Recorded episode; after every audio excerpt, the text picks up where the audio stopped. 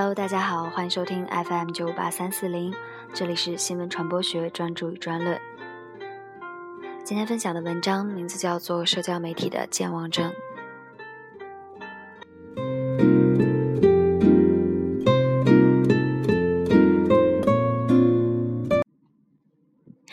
二零一五年一月一日，上海外滩发生踩踏事故的第二天。崔永元在东方卫视创办了时事脱口秀节目《东方眼》。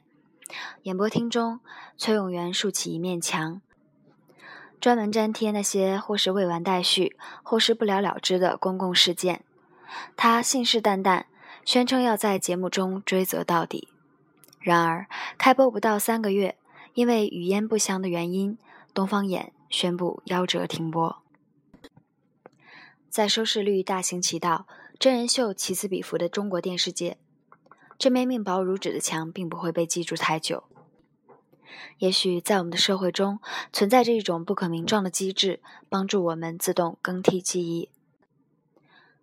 在社交媒体甚为喧嚣的当代中国，拆掉一面负责记忆的墙，似乎是一种绝妙的隐喻。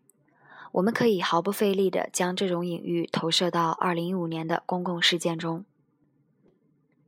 二零一五年八月十二日，天津塘沽开发区发生危险品仓库爆炸，距今已过四个月，丝毫不出意料，网络中的问责声已经渐渐隐退。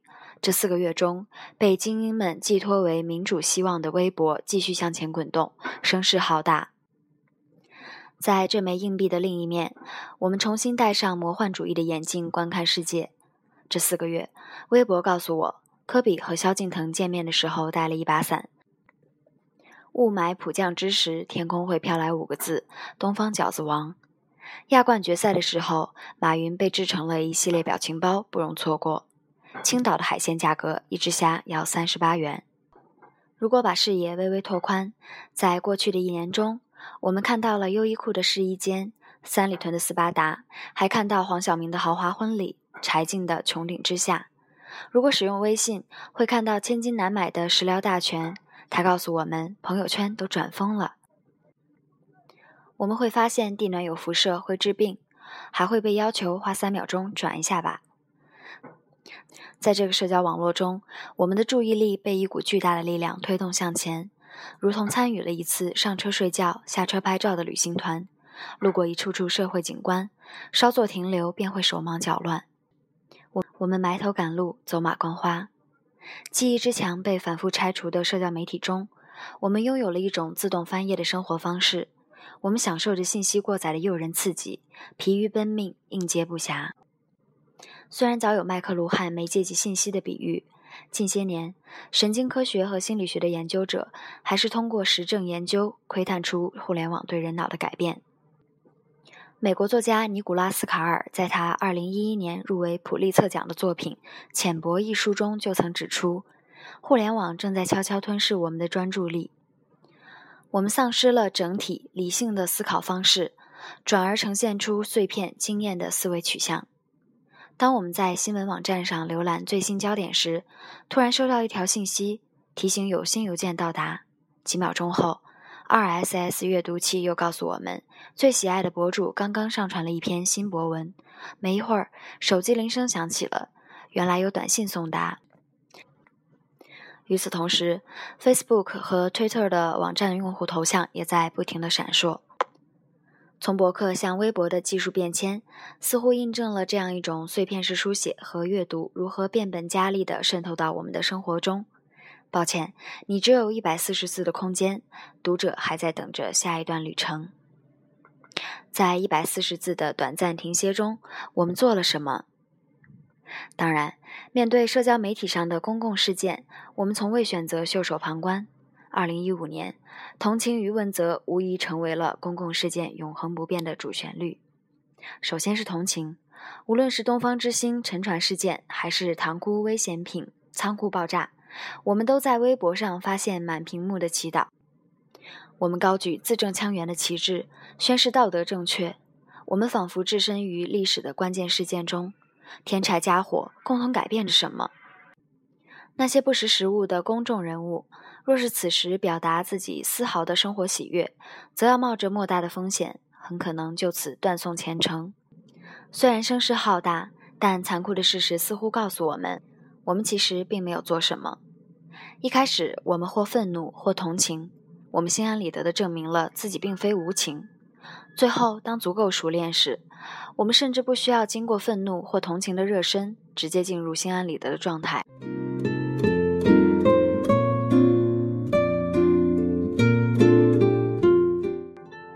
苏珊·桑塔格写过一本很薄的书，叫做《关于他人的痛苦》，其中讲述了一个令人颇为动心的观点：媒体负责带给我们一次又一次的奇观，我们负责一边消费这些信息，一边表达自己的良心，一边却又在变得越发麻木。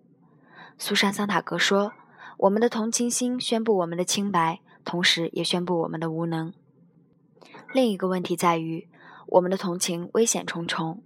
因为要面对社交媒体上纷繁错乱、真假难辨的信息。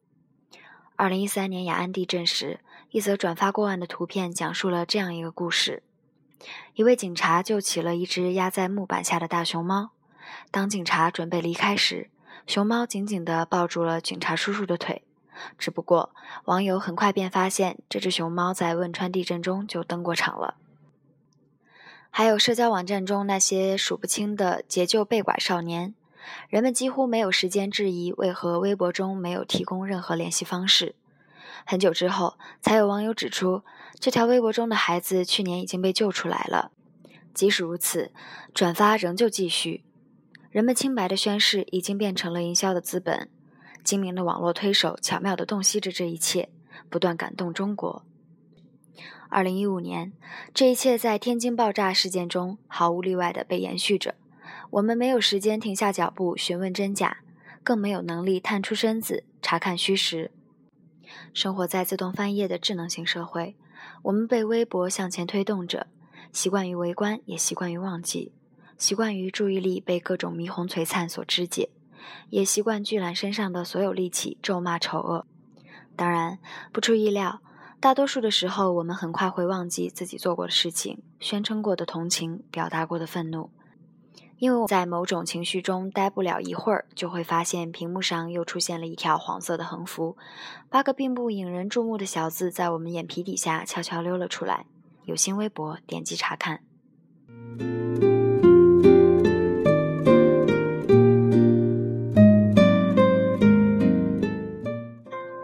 一种新媒体的诞生，从不缺乏赞美。上世纪初。约翰·杜威将报纸视为塑造社会共同体的救命稻草。上世纪六十年代，素有“麦克风将军”之称的戴高乐在塞纳河畔又为广播唱起赞歌。但经历了多年沉淀，在二零一五年的尾巴上，我们似乎可以用更加理性的方式来看待社交媒体。它像一架永不停转的放映机，也像一处漩涡，不断裹挟着越来越多的人。传播学者赞美社交媒体的去中心化与分众化，为草根的胜利奏起凯歌。政治学者将社交媒体比作公共领域，感慨时空交错。十七世纪英国的咖啡馆政治恍然间被搬进了卧室之中。当然，在这个创业万众创新的年代里，创业者们看到的则是比比皆是的商机。面对两位一端的互联网创业跃跃欲试。它带给人们不同的可能性，改变着人们的思维，摧毁着学者们架设起的一个个乌托邦。我们会渐渐发现，也许它并没有那么糟，只不过也没有想象中那么好。